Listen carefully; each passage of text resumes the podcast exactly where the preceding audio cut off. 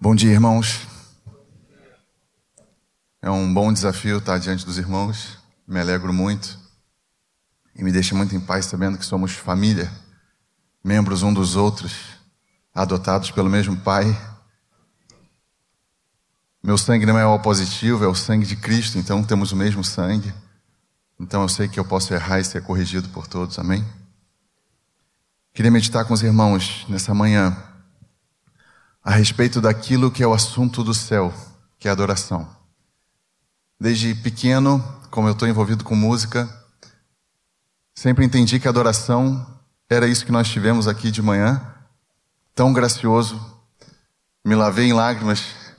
É tão bom quando a gente também não tem a incumbência de puxar, né? Só participar. E isso de fato é adoração, mas é uma expressão muito pequena do que de fato é adoração ao Senhor dos Senhores. E que o Espírito Santo abra o nosso entendimento nessa manhã, para que possamos expandir a nossa revelação do que iremos fazer eternamente, adorando ao Senhor. É muito comum é, liturgiarmos esse assunto entendermos que é um início de um culto. É comum a gente falar, vamos adorar o Senhor agora, e não está errado. Mas nós precisamos vigiar para aquilo que Deus é, nós não diminuirmos apenas uma expressão. Deus, pelo fato de ser Deus, é adorado em si mesmo. E Ele tirou a venda dos nossos olhos, e agora nós fazemos parte dessa adoração eterna.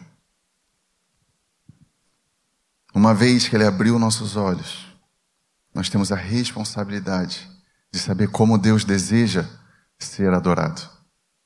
É comum dentro da história da igreja, a cultura, tantas coisas vão se misturando com a igreja. Isso é normal. Nós não estamos usando roupas da época de Jesus, estamos usando roupas que usamos hoje em dia mas precisamos vigiar para que não misturemos a palavra de Deus com a nossa liturgia. Aquilo que é sagrado, que é eterno, que é imutável, com aquilo que nós vamos nos acostumando a partir da nossa, dos nossos costumes. E hoje nós temos um momento de adoração, digamos assim. Como se agora, nesse momento, acabou a adoração e agora é a hora da palavra.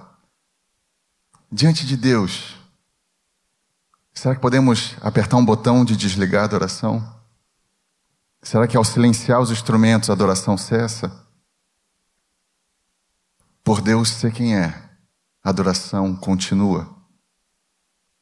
Não tem igreja na Alberto Silva 780 adorando e uma outra na Conde. Existe a igreja de Cristo adorando continuamente ao Senhor. Nesse momento, serafins exaltando aquele que é digno. Todos nós participamos disso, sem cessar. No céu, na glória, a adoração é o oxigênio, a motivação e a alegria do céu. Muitas vezes, irmãos, confesso para vocês, que eu me preparava para ministrar louvor. Não gosto muito desse termo, mas para ministrar louvor para a igreja. E aí, como hoje, que eu não tinha essa incumbência, eu vinha leve e solto. No meu coração havia uma, uma divisão. O momento que eu vou adorar e o momento que eu vou receber. Não encontramos isso na palavra. Toda a igreja exalta o Senhor. Todos nós participamos juntos disso. Senti de dar um abraço aqui no Lucas.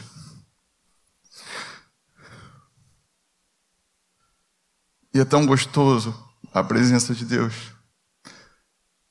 Eu vou vigiar para não diminuir o valor da música. O Senhor habita no meio dos louvores. É tão lindo, a gente, quando tem a oportunidade de estar aqui em cima, a gente percebe nitidamente que o Senhor Jesus está circulando entre nós. E Ele toca o Fábio para levantar com a voz dele o nome de Jesus. Depois a dona Joana o Senhor se alegra com a música, com o nosso momento de expressão, de adoração musical. Mas isso é uma parcela muito pequena da nossa vida de adoração ao Senhor. Nós vamos ver adoração em três pontos: pelo que adoramos a Deus, o motivo, como Deus deseja ser adorado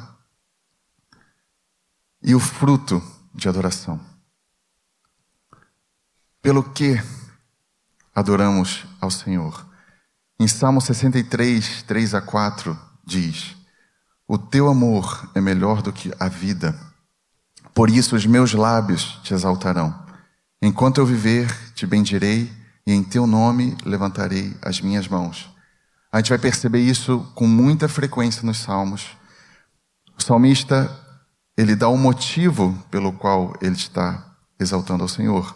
O teu amor é melhor do que a vida, por isso os meus lábios te exaltarão.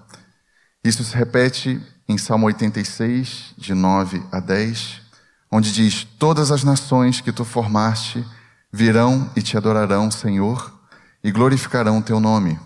Agora o motivo: pois tu é grande e realizas feitos maravilhosos. Só tu é Deus. Da mesma forma, nós podemos e nós devemos exaltar o Senhor pela sua, pelo seu favor a nós. Eu tenho uma esposa, tenho duas filhinhas, eu olho para elas, meu coração se enche de gozo e motivo de exaltar ao Senhor. Mas se por algum motivo Deus levá-las, se calará meus lábios de louvor? Aquilo que tanto pedimos ao Senhor, o emprego, e o Senhor nos dá, nos enchemos de gratidão.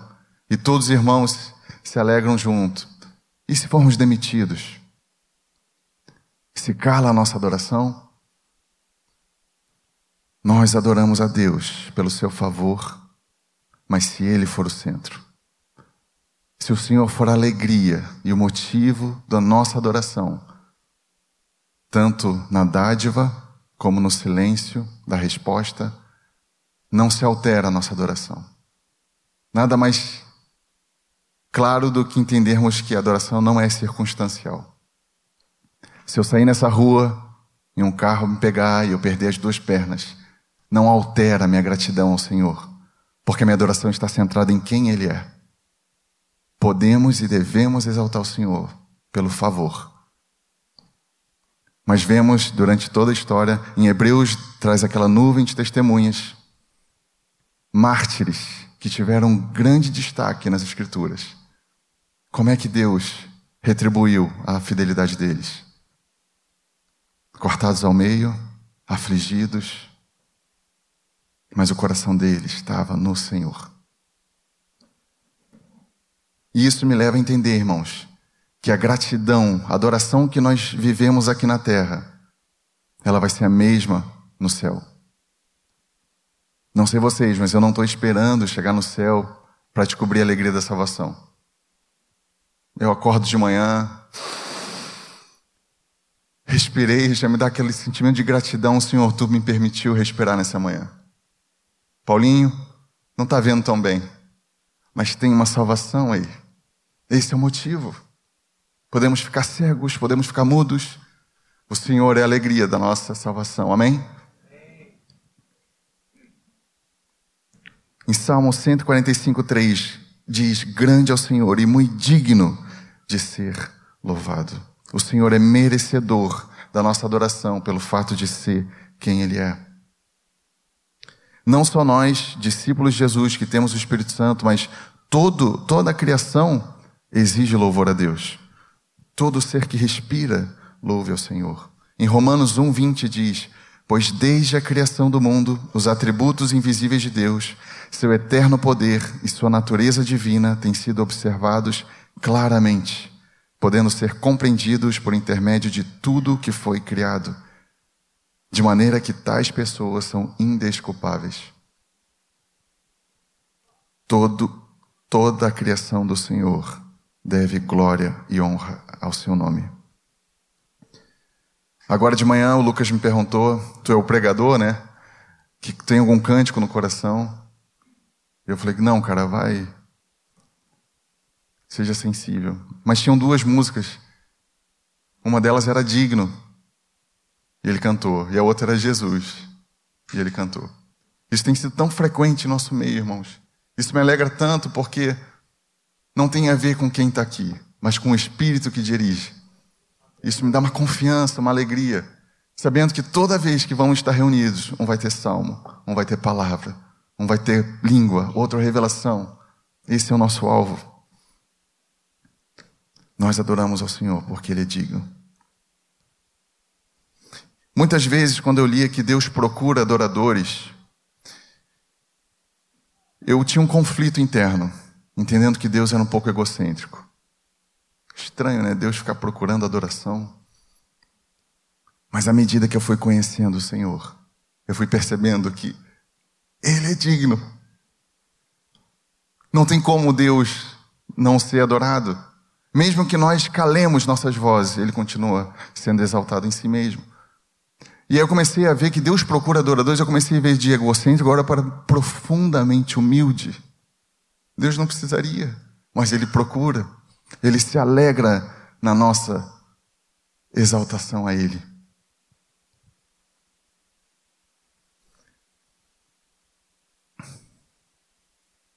Em Salmo 29, 2 diz: Dai ao Senhor a glória devida ao seu nome. Adorai ao Senhor na beleza da sua santidade.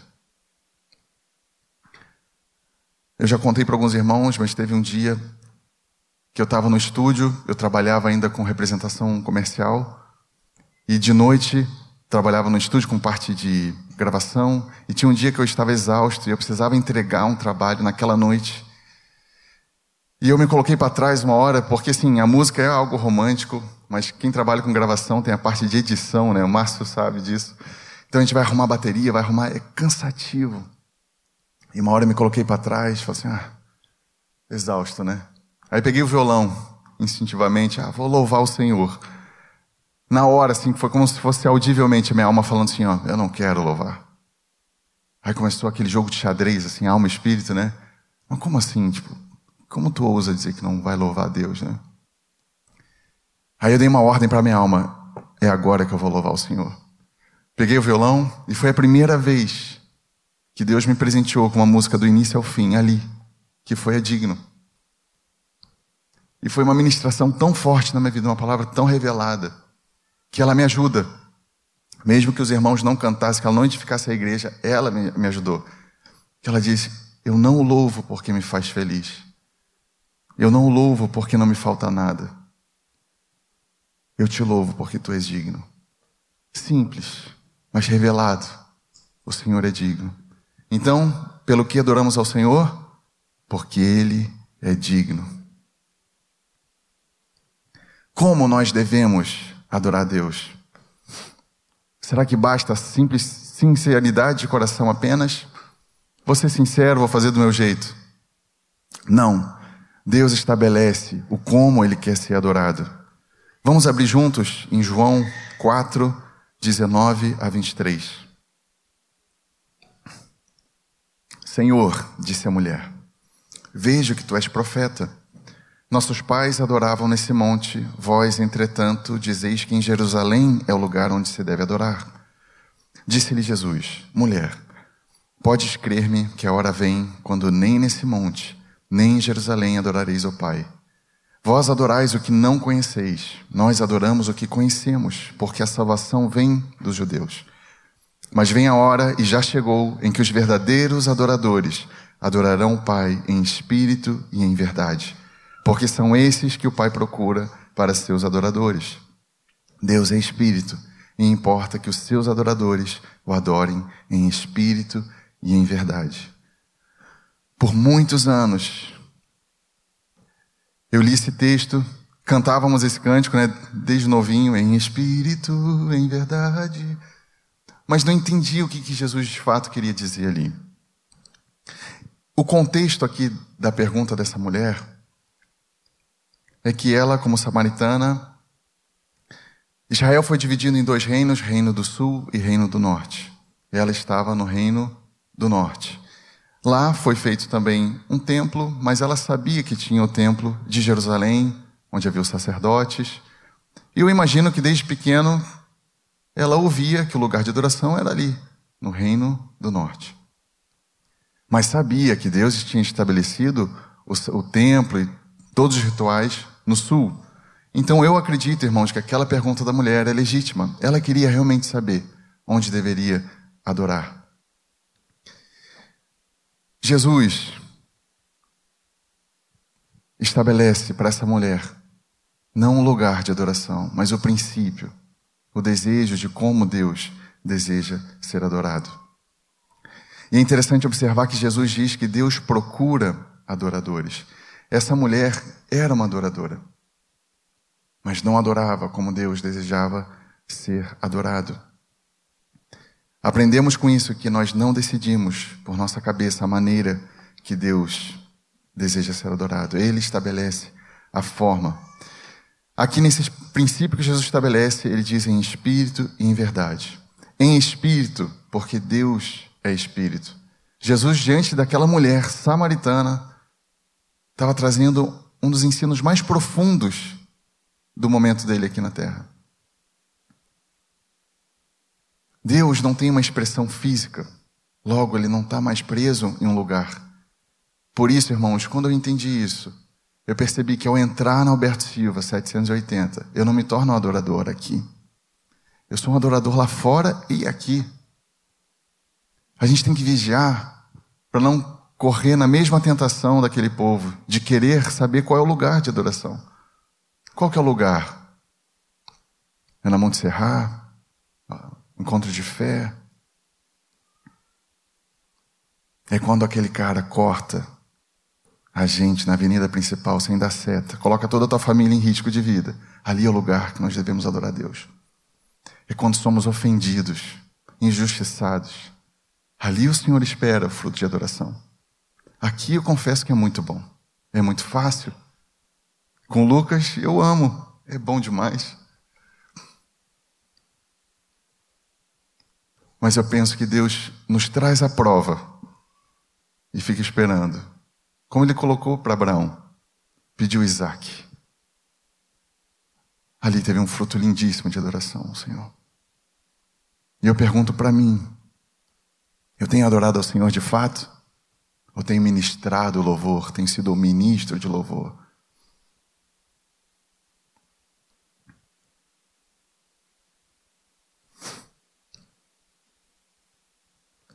Com esse princípio, entendemos que Deus não quer ser uma figura física, nem imagens, nem bezerros de ouro, como tinha no templo do sul, do, do norte.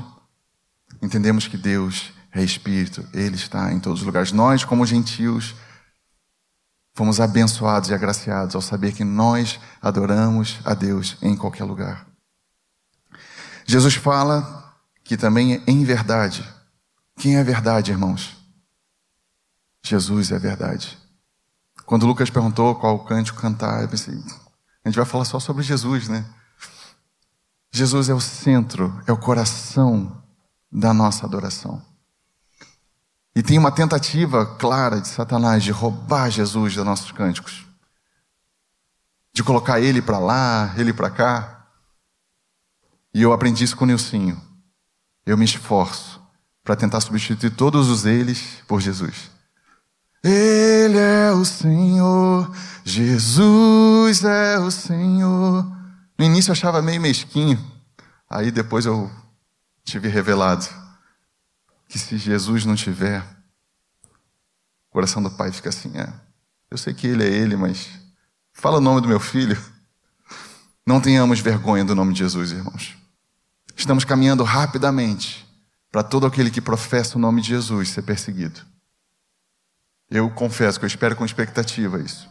Não porque eu quero ser perseguido, mas porque tem uma honra envolvida nisso. Poucos na história tiveram a honra de ser perseguido pelo nome de Jesus. Que grande honra, irmãos. Perder a vida pelo nome de Cristo Jesus.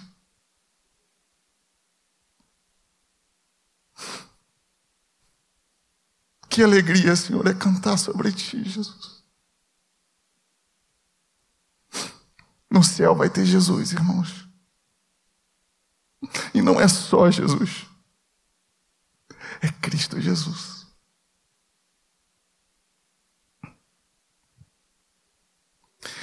Em Filipenses 2,9 diz: Pelo que também Deus o exaltou sobremaneira e lhe deu um nome que está acima de todo nome, para que ao nome de Jesus se dobre todo o joelho no céu, na terra e debaixo da terra. Quanto mais conhecemos de Jesus, mais o centralizamos, mais nos movemos para exaltar o seu santo nome. No versículo 21 de João que lemos, Jesus diz: Mulher, podes crer-me que a hora vem, quando nem nesse monte, nem em Jerusalém adorareis ao Pai. Os rituais de adoração daquela época se cumpriram em Jesus. Ele foi o templo, ele foi o sacrifício, ele foi o sacerdote. Quanta humildade de Jesus conversando com aquela mulher.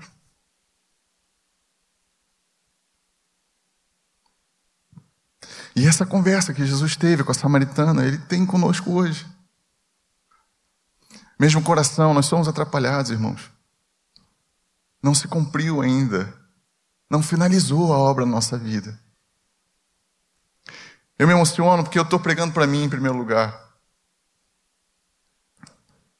Eu não quero me, me atrapalhar com essas coisas. Eu não quero achar que um microfone na minha mão me torna com mais Espírito Santo do que os irmãos. Isso aqui deve ser apenas uma ferramenta. O violão. A nossa adoração está aqui. O Senhor ouve. Se tu, senhora, Senhor, que nunca subiu aqui em cima, o Senhor ouve o teu coração de uma forma tão mais nítida do que vocês estão ouvindo minha voz agora. Essa é a adoração do corpo de Cristo.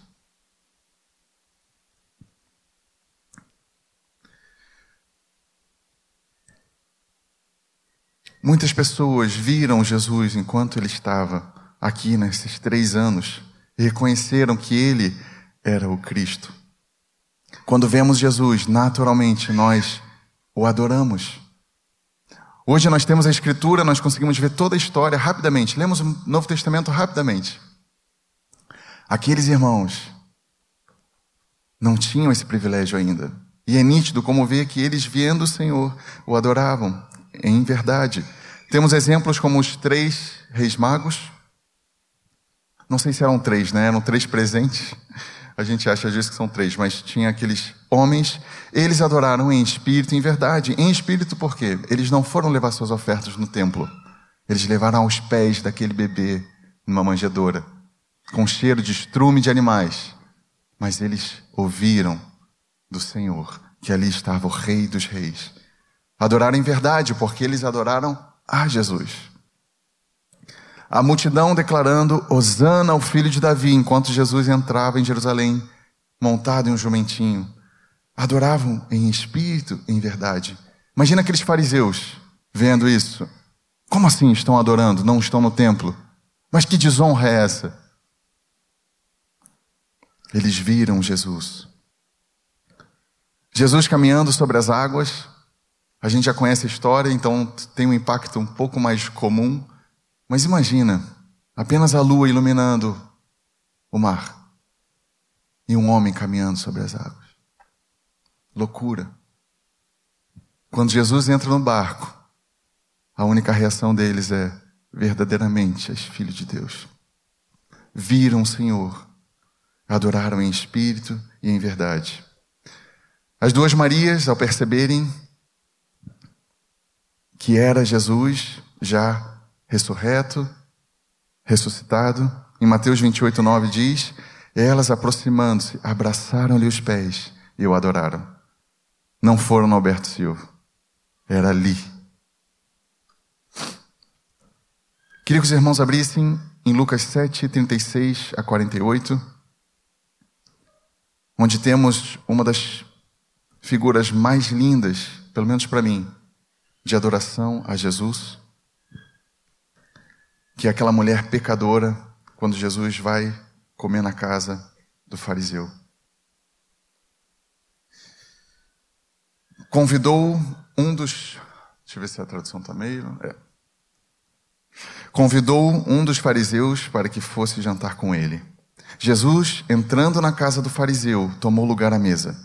E eis que uma mulher da cidade, pecadora, sabendo que ele estava à mesa na casa do fariseu, levou um vaso de alabastro com unguento e, estando por detrás, aos seus pés, chorava, regava-o com suas lágrimas e o enxugava com seus próprios cabelos.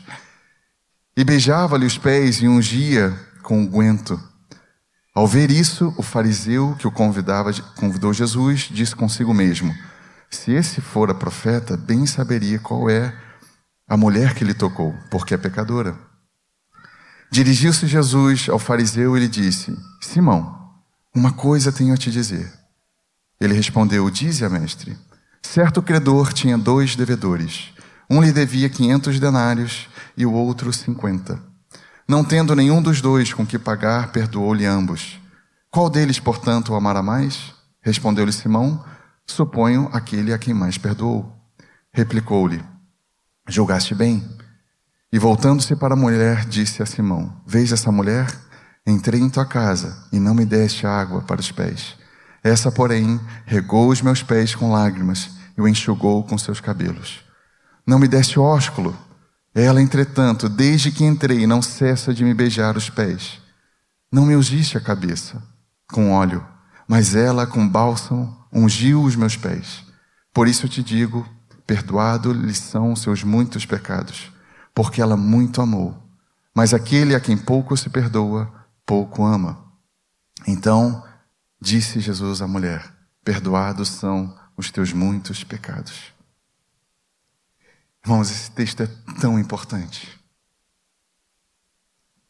Quando eu era novinho, eu aprendi que eu precisava confessar meus pecados. Um ensino corretíssimo. Mas eu caía em pecado de impureza, aí eu procurava uma pessoa para confessar. Aí eu caía no dia seguinte de novo. Aí eu procurava a mesma pessoa. Aí, às vezes, para dar uma disfarçada, procurava um outro, para achar que, pô, recorrente demais. Quando eu leio isso aqui, eu percebo que se eu tivesse visto Jesus mais novo, meus pecados teriam sido perdoados. Porque na presença de Jesus, nós nos humilhamos. Nós nos tornamos nova criatura. Desde então, eu vigio para não confessar o meu pecado apenas para amenizar a culpa. Eu não quero ter medo de ir para o inferno, irmãos. Eu quero ter medo de não agradar meu pai. Não vai ter gente no céu porque conseguiu escapar. Vão lá ter pessoas lá que amam o Senhor e que já vivem o céu na terra.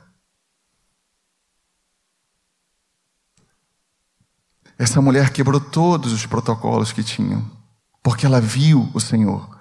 Toda vez que eu leio esse texto, eu me constranjo. Esses dias, a Lu ligou em casa lá um, um troço, todas as tomadas da casa pararam de funcionar. Do nada. Aí eu assim, queimou geladeira, queimou TV, queimou tudo. É, 30 mil reais. Entrei em pane, irmãos. Aí falei com um irmão, não sei se ele está aqui. Não está. Que é um eletricista. Foi um anjo. Que ele falou assim: ó, tira a foto do teu registro lá. De... Como é que é o nome? O disjuntor, é. Aí eu mandei a foto dele assim: ó, levanta esse aqui. Daí começou os barulhinhos das coisas ligando. Aí eu, glória a Deus! Eu não quero ser hipócrita com os irmãos. Eu quero caminhar para viver isso. Eu queria ter dado glória a Deus quando deu bum. E quando eu leio isso aqui, essa mulher era rejeitada por todos. A Bíblia não diz, mas geralmente quando, gente, quando tem pecadora, era uma meretriz. Ela abraçou os pés de Jesus. Provavelmente o dinheiro que ela comprou, o alabastro, que era caríssimo, foi vendendo seu corpo. Seus pecados foram perdoados.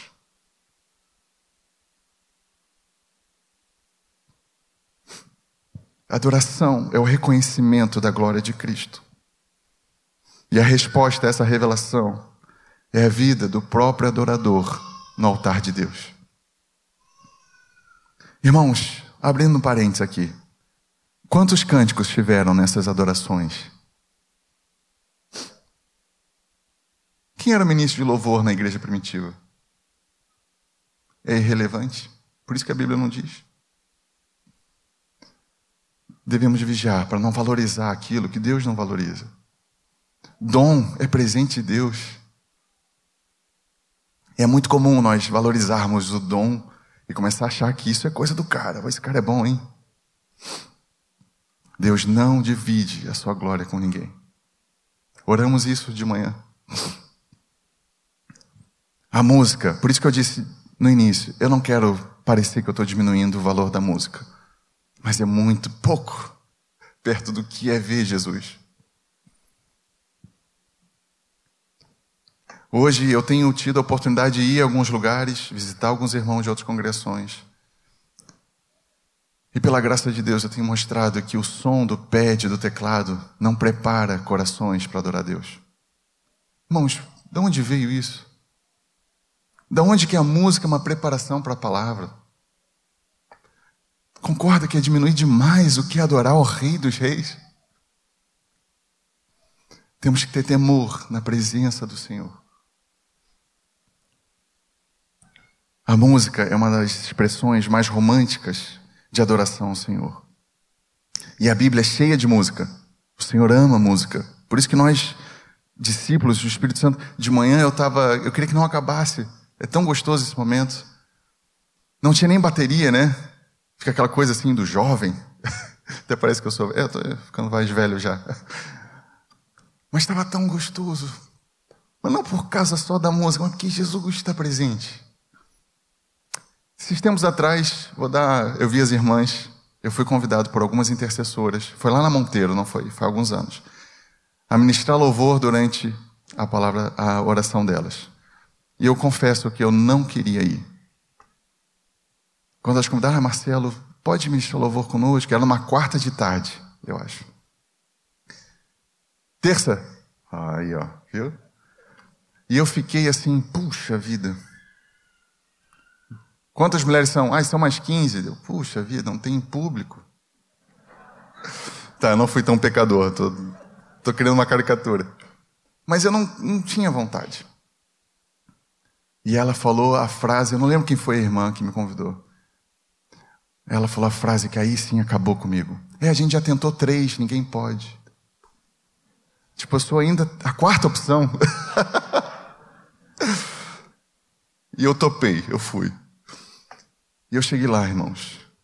Foi tão inesquecível. Eu comecei a puxar, Ele é exaltado. Quando chegou no Rei exaltado, eu não conseguia ouvir a minha voz. Eu não precisei pedir para ninguém levantar o braço. Quando eu vi aquelas irmãs estavam adorando o Senhor. Como eu era hipócrita, irmãos. Essas mulheres viram Jesus. Foi tão importante, queria agradecer a vocês. Foi o antes e depois daquele dia. Deus usou a vida de vocês. Nós somos meros instrumentos, irmãos. É o Espírito Santo que ministra quem é Jesus. O que eu não quero é atrapalhar, só isso. Mas foi tão importante ver que a adoração a Deus é através foi você que me convidou. Adoração ao Senhor. Ela parte da alegria da salvação. Eu era cego e agora eu vejo. Eu falo isso com muito temor, para nós não confundirmos o que acontece aqui antes de um culto, em achar que esse é um momento de adoração isolado. Isso é só uma expressão do que nós já fazemos durante o dia. Amém?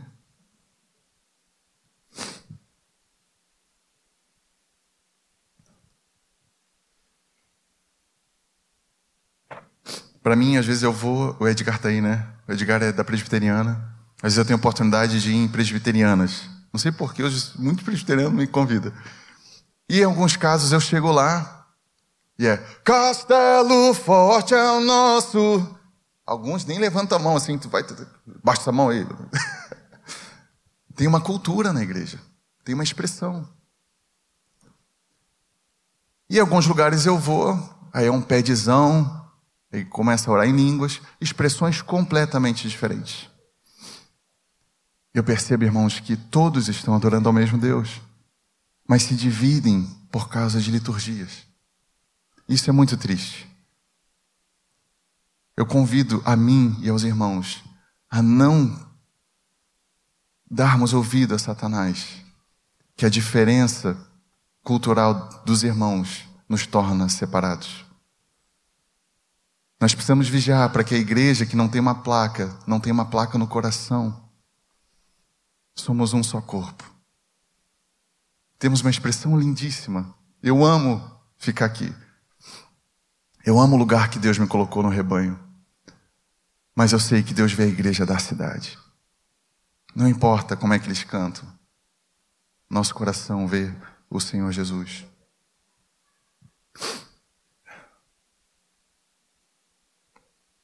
E nós precisamos vigiar também para não nos tornarmos adoradores profissionais. É muito perigoso o visual. Muitas vezes nós que estamos aqui em cima, estamos cantando que o Senhor é digno. Imagina a expressão mais profunda, a revelação mais cara que o Espírito Santo pode fazer em nós. Eu vejo irmãos com o braço cruzado, provavelmente pensando no boleto do dia 15. E para mim, eu preciso vigiar. Eu não quero ser movido por isso. Eu não quero ficar irritado com os irmãos quando alguém não está demonstrando algum desprezo nesse momento, porque a minha adoração é ao Senhor. É muito comum eu ficar, por exemplo, durante o tempo de música com os olhos fechados. Uma vez o, Otcar falou assim, Marcelo, muito precioso, mas olha para a gente de vez em quando. Estou crescendo nisso. Mas porque eu ficava, sabe, parece que eu estou tentando tirar uma expressão da igreja não é papel meu. Por isso que eu não gosto muito da palavra ministro de louvor. A igreja louva ao Senhor pelo que ela vê de Jesus e não pelo que eu vou pedir aqui na frente. Os braços que se estendem porque eu pedi para levantar não sobe com um aroma agradável a Deus, irmãos. Eu falo com muito temor. É aquele fariseu e aquele publicano que Jesus deu a parábola. Qual que voltou justificado? O que agradecia a Deus porque dava os dízimos, ou aquele que batia no peito, não tendo coragem de olhar para o céu, pedindo pela misericórdia de Deus. Quando o Senhor começou a me revelar isso, ficou tão mais leve ter esse momento com os irmãos aqui. Cuidamos, devemos vigiar para não nos tornarmos religiosos durante as nossas expressões ao Senhor. Não tem problema, irmãos, ficar sentado durante o louvor. Ninguém, tá, ninguém levanta porque alguém aqui pediu. Nós levantamos porque eu quero adorar o Senhor com toda a força que eu tenho. Às vezes eu peço para o Márcio, Márcio, aumenta um pouquinho o volume do PA. Porque eu quero que os irmãos tenham alegria em cantar alto, sem vergonha nenhuma. Com toda a minha força é tão pouco que eu posso dar ao Senhor. Mas nesse momento de expressão, eu quero dar tudo que eu tenho. E eu me pego sempre vigiando para não me tornar um adorador religioso. É possível, irmãos, chorar, levantar os braços, nos ajoelharmos e não ter verdade na nossa adoração. Temos visto muitas igrejas adentrando em sua cultura, coisas que nem do Brasil é. Isso envolve tudo: visual, estilo de som, entendendo que isso pode trazer uma atmosfera de adoração. Aí eu me pergunto, qual que era a atmosfera de adoração na cadeia? Quando Silas e Paulo, açoitados, estavam rendendo graças ao Senhor.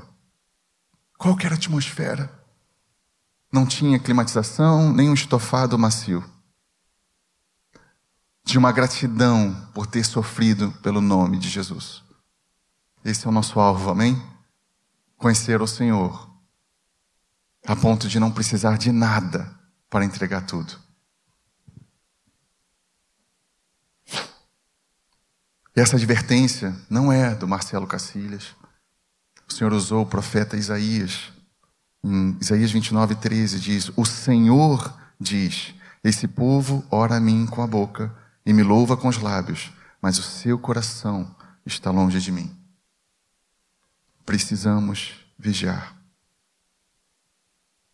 A música não produz adoração, música não é a origem da adoração, Música não é o princípio da adoração, ela é uma consequência final do adorador. Eu gosto dessa frase do John MacArthur, que ele diz: adoração não é um clima ao qual nos entregamos, não é uma sensação a qual somos induzidos pela beleza do que ouvimos. Adoração é uma ação de nos ofertarmos a Deus.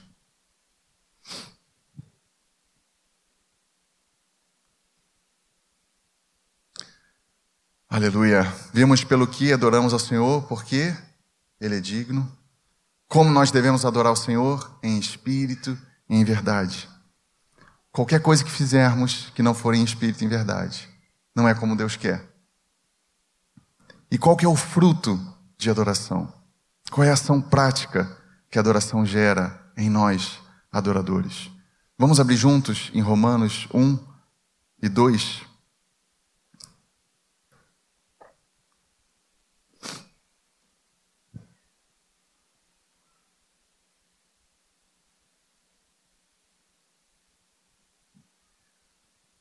Portanto, irmãos, rogo-vos, pelas misericórdias de Deus, que apresenteis o vosso corpo como um sacrifício vivo. 12, 1 e 2. O que, que eu falei? Perdão, irmãos. Irmãos, Romanos 12, 1 e 2. Portanto, irmãos, rogo-vos pelas misericórdias de Deus, que apresenteis o vosso corpo como um sacrifício vivo, santo e agradável a Deus, que é o vosso culto racional. E não vos conformeis com esse século, mas transformai-vos pela renovação da vossa mente, para que experimenteis qual seja a boa, agradável e perfeita vontade de Deus. Como falamos antes, estamos no mundo mal, circunstâncias desfavoráveis Acabamos de passar por uma pandemia, irmãos sofreram. Passamos por momentos difíceis, irmãos. E às vezes eu fico pensando, né, os serafins estão diante da glória de Deus. Que privilégio, né? A gente aqui sofrendo pra caramba. Mas aí logo o Espírito Santo arruma essa distorção em mim, falando assim: eles estão diante do trono que tu também está. É o mesmo Deus.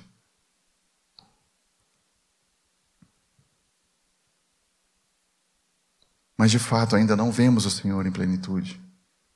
Às vezes, como agora de manhã, somos cheios da presença do Senhor, mas às vezes estamos sim desanimados.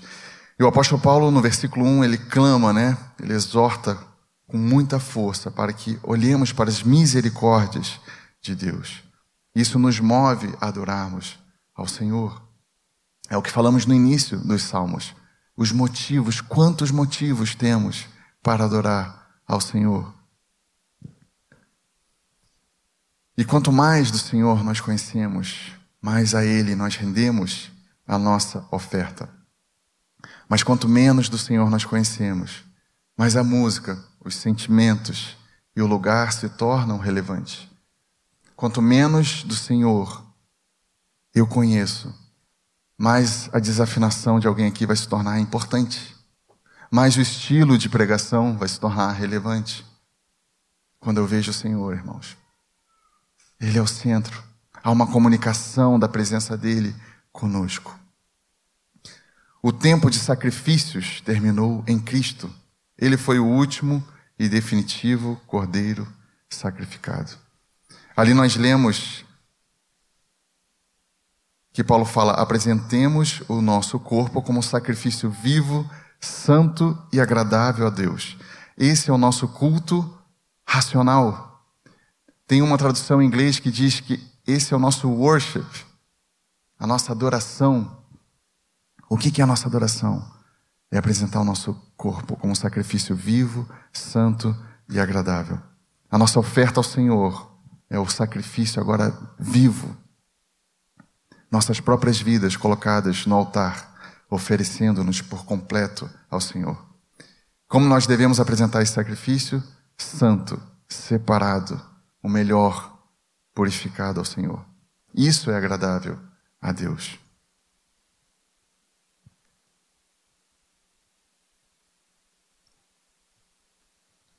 É uma oferta em vida.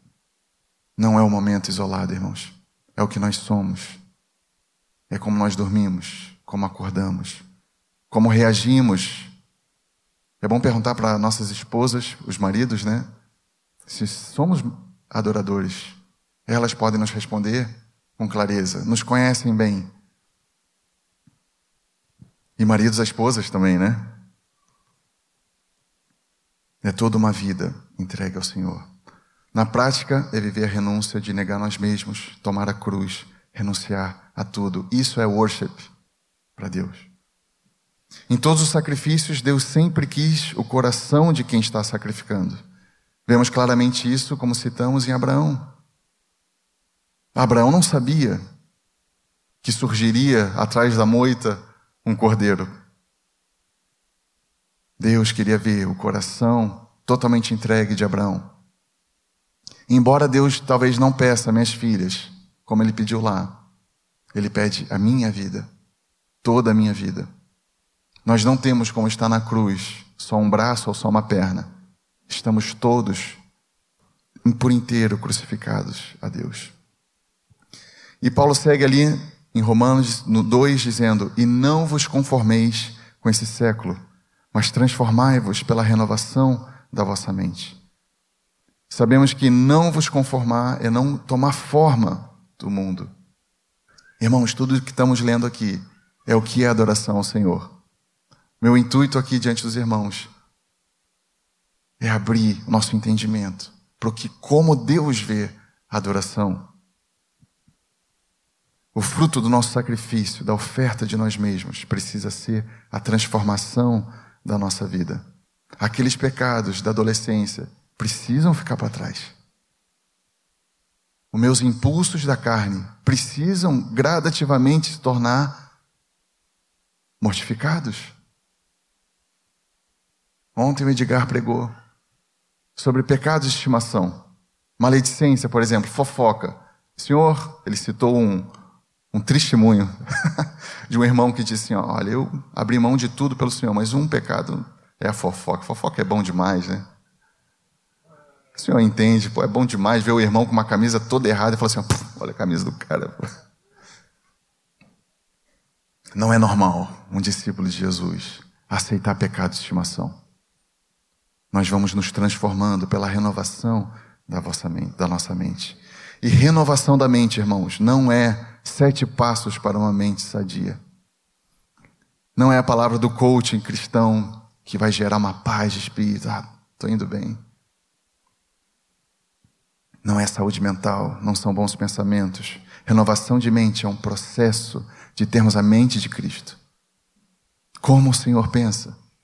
Quando eu vejo Davi, que Deus amava tanto, Davi era um homem que pensava como Deus. A ponto de dizer: Deus não quer sacrifícios. Ele pensava como Deus. Se isso foi possível para Davi, que nem tinha habitação do Espírito Santo, quanto mais está possível para nós? Mas assim como nos conhecemos uns aos outros, precisamos conhecer o Senhor. Qual é o fruto de adoração? E aqui encerramos. O fruto, ao adorarmos ao Senhor dessa forma, é que nós iremos provar qual é a boa, agradável e perfeita vontade de Deus. Às vezes eu me pego em dúvida com tantos assuntos que a gente tem dúvida, né? Aí eu lembro desse texto. Rapaz, vai adorar o Senhor? vai entregar o teu corpo como sacrifício vivo, ele vai te apresentar a boa e perfeita vontade dele. Às vezes quebramos cabeça, pedimos conselho para 500 pessoas, isso é tudo bom. Mas o Senhor está lá, a própria sabedoria em pessoa, querendo ter um momento contigo. Adoração é o propósito pelo qual nós respiramos. A experiência de uma vida em adoração é a plenitude. Nós estamos satisfeitos no Senhor. Como é bom ver irmãos satisfeitos. Como é bom, como é agradável estar com aquele cara que está sempre bem. cara, o que aconteceu hoje? Está tudo bem?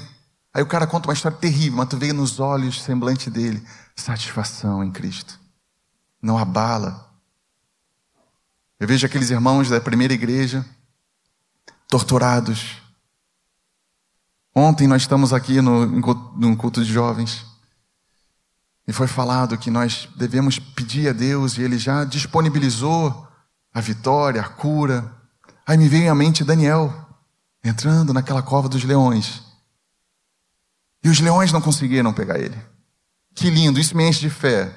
Logo depois eu lembrei do Coliseu leões devorando mártires.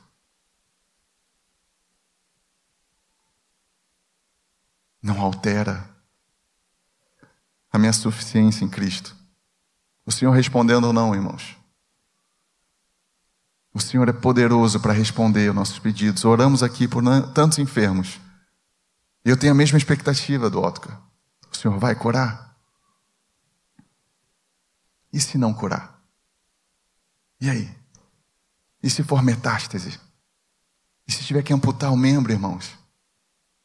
Cadê a nossa alegria?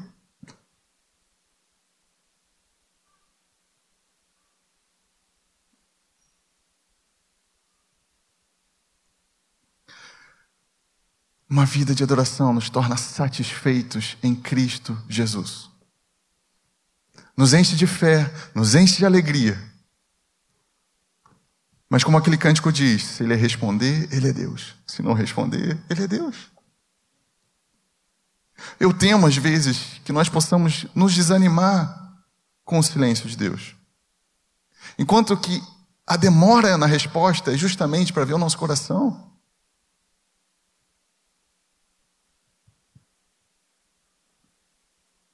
O adorador que o Pai procura é aquele que o glorifica, sendo o próprio sacrifício no altar de Deus, percebendo que não há maior glória do que estar crucificado em Cristo. Queremos entregar a Ti, Senhor, a nossa verdadeira adoração, Senhor. Que não se resume a momentos de sábado e domingo, Senhor. Que não se resume nos nossos devocionais, mas é que ela não termina, Senhor. É diante das tentações, das provações, diante dos nossos pedidos, que muitas vezes aguardamos a resposta. É ali, Senhor, que nós queremos entregar o nosso sim a Ti, Senhor. É diante do perdido que toma o nosso coração imaginar que ele estará a eternidade toda no inferno. Ali nós queremos apresentar o nosso fruto de adoração, a falar de quem é a vida. Queremos crescer nesse entendimento, Senhor. Que nós não aguardamos o paraíso para sermos satisfeitos em Ti. Mesmo com as circunstâncias dessa vida, nós não perdemos o brilho em nossos olhos, o frescor dessa alegria da salvação, Senhor. Pode ser em lágrimas, pode ser em sorrisos. Nada altera a nossa alegria de ter o Teu Santo Espírito em nós, Senhor. Além daquilo que podemos fazer, falar e cantar, Senhor, queremos entregar a nossa própria vida no Teu altar. No nome de Jesus.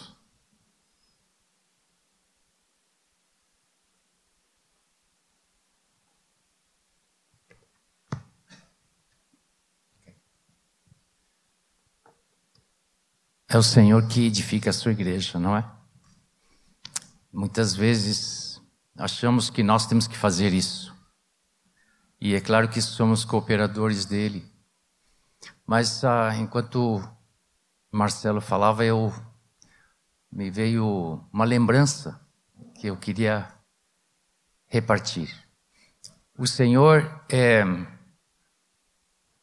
pelo seu Espírito, moveu essa cidade e, e nós somos resultado desse mover de Deus que muitos aqui, quer dizer, poucos aqui participaram no começo, né? Já entrei bem depois disso e, e muitos de vocês também. Mas ah, eu percebi que o Senhor nos guarda dessa, desse desvio, porque naquela época levantou Asaf, né? Que nos trouxe um, um tempo de renovo na sua expressão de, de música, né? É, e eu percebi depois, Azaf começou a viajar e começou a servir as igrejas por aí, levantou o Nilcinho entre nós. E depois o Nilcinho foi embora e levantou Marcelo. Eu digo isso porque não é porque todos eles são, eram ou são bons músicos, mas isso, essa não é a virtude. A virtude é que o Senhor nos guarda de desvios. Nos faz ver e focar aquilo que é espiritual e verdadeiro em verdade e em espírito.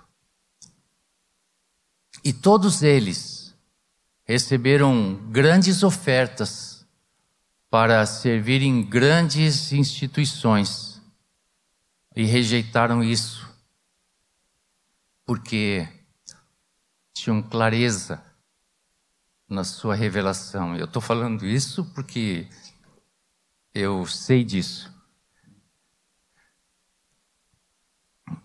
E, e eu quero